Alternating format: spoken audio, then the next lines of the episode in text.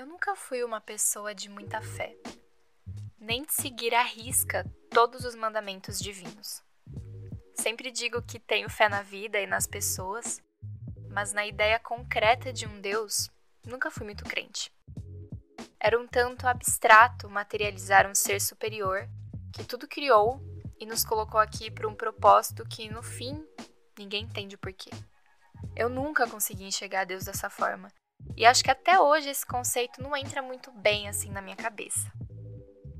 Na verdade, essa ideia cristã de alguém semelhante a nós, porém superior, que enxerga lá de cima tudo e todos, isso sempre foi um grande incômodo e uma dúvida constante que parava na minha mente e me paralisava, ao ponto de sentir calafrios por todo o corpo por simplesmente não compreender a existência de coisas metafísicas, nem sequer acreditar se elas de fato existiam.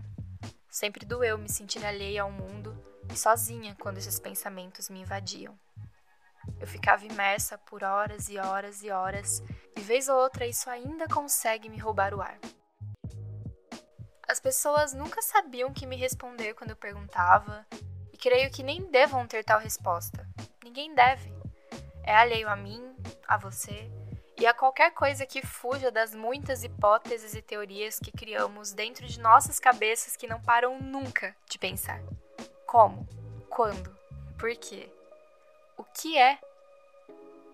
Segundo a antropologia, que é resumidamente uma ciência social que estuda as culturas de todas as populações, e não só isso, né, mas eu não vou me estender muito por aqui, a maioria das sociedades tem crenças religiosas que se fazem presentes dentro de suas próprias culturas.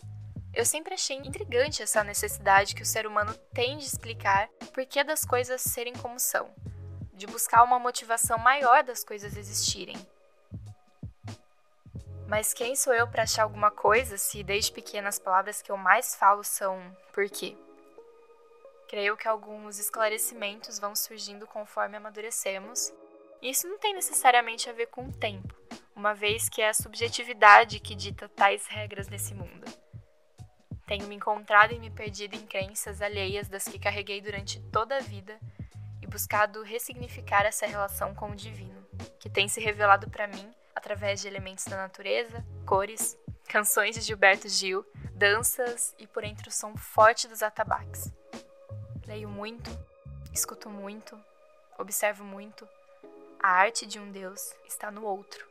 Afinal, que é Deus, além de nossas ânsias e projeções enquanto ser, num mundo caótico e abstrato, que nada compreende, além de absorver e escarrar as diferentes visões deste mesmo mundo?